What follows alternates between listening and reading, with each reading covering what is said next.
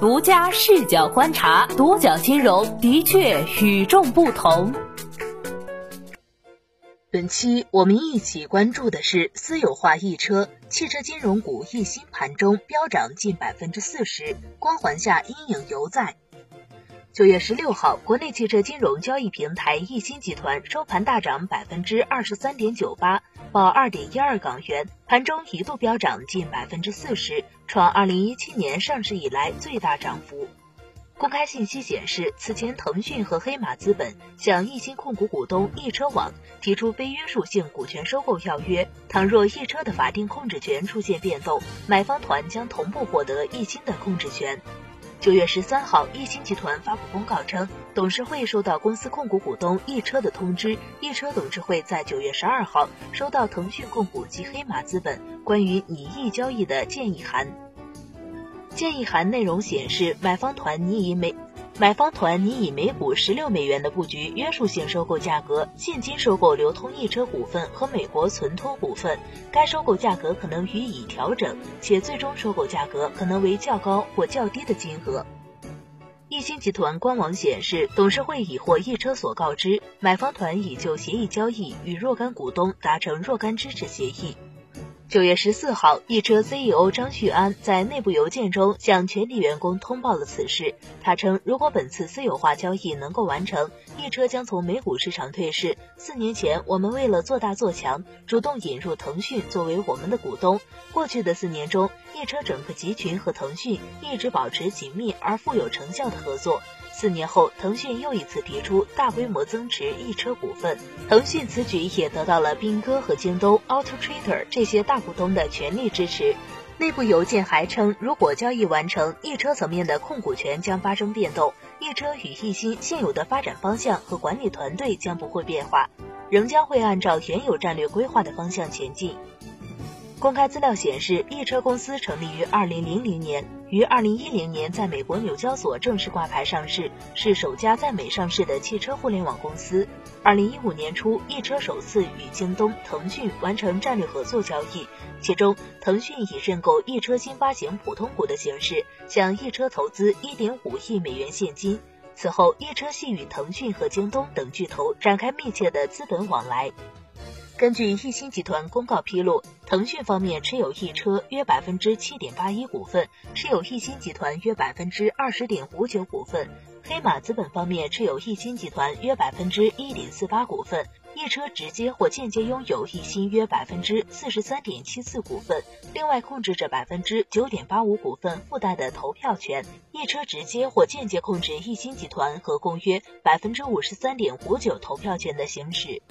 如果易车的法定控制权出现变动，买方团将同步获得易鑫的控制权。买方团将于拟议交易完成后，就所有已发行易鑫股份及易鑫上市公司其他证券，向股东及易鑫上市公司其他证券持有人作出可能要约。对于一车一新的投资者而言，相当于引入了腾讯的战略资源，为公司高速增长提供了机会。另外，对于很多财务投资者，也是一个不错的获利退出时间点。苏宁金融研究院高级研究员陈佳宁对多角金融表示，对于腾讯，相当于在汽车领域进行了布局，与腾讯的社交和流量资源相结合，可以发生协同效应。腾讯对汽车产业的布局实际早已开始，在众多巨头纷纷跨界进入汽车行业的大环境下，腾讯在汽车产业的布局十分广泛，涉及汽车制造、车载硬件、车联网、自动驾驶技术、汽车服务等多领域。陈佳宁向独角金融表示，未来汽车作为都市人生活中不可或缺的代步工具，聚集了大量的场景和数据，也吸引了包括阿里、腾讯等互联网巨头的青睐和布局。西南财经大学普惠金融与智能金融研究中心副主任陈文称，汽车行业还算是比较大的一个行业，这个行业的成长性，包括衍生的产业链，实际上是非常多的。另外的话，基于汽车，包括保险，包括融资服务都可以展开，也是一个非常适合做产融结合的产业。这也是现在很多巨头都在布局汽车产业的原因。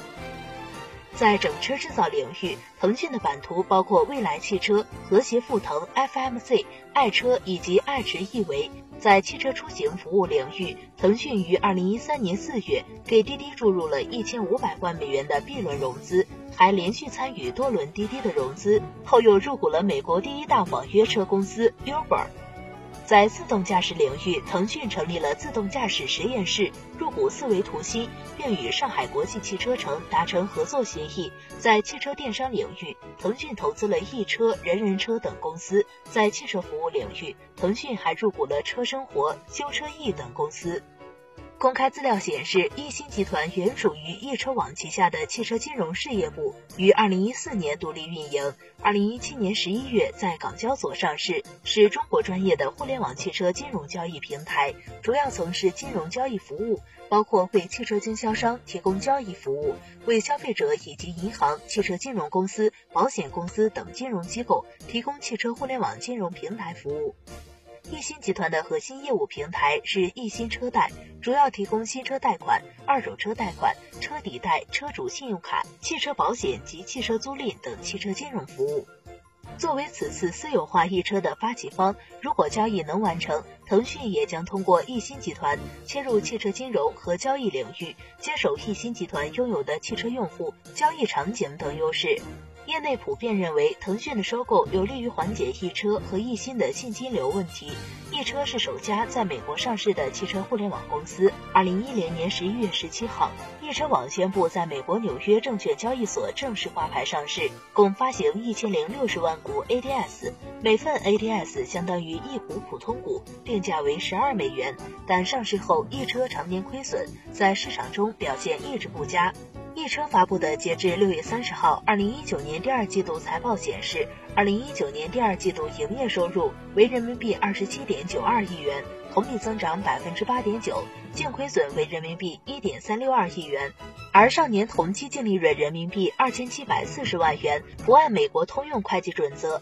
净利润为人民币二点一六零亿元，同比下滑百分之三十九。而八月二十八号，易鑫集团发布今年中期业绩报告。报告显示，期内营收三十一点六二亿元，净利润为一点二三亿元，同比扭亏为盈。不过，报告同时显示，易鑫集团收入增长的原因主要是贷款促成服务收入有所增长。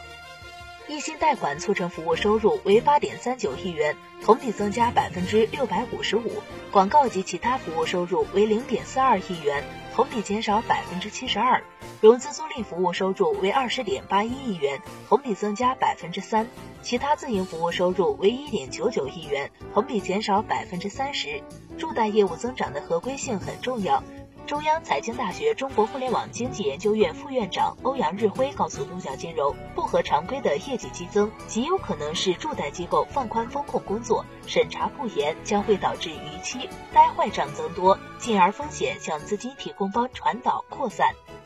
此外，在拒投诉上，关于易鑫集团的投诉帖高达二百三十一个，投诉内容主要为暴力催收、砍头息、高利贷等。一位不具名的车贷行业人士对多角金融称，自二零一八年全国扫黑除恶行动以来，车贷行业的二抵、套路贷、暴力催收已成为扫黑除恶重点打击对象。你对易车私有化要约有什么想说的吗？欢迎评论区留言与我们互动。好的，以上就是本期节目的全部内容，谢谢收听，咱们下期再见。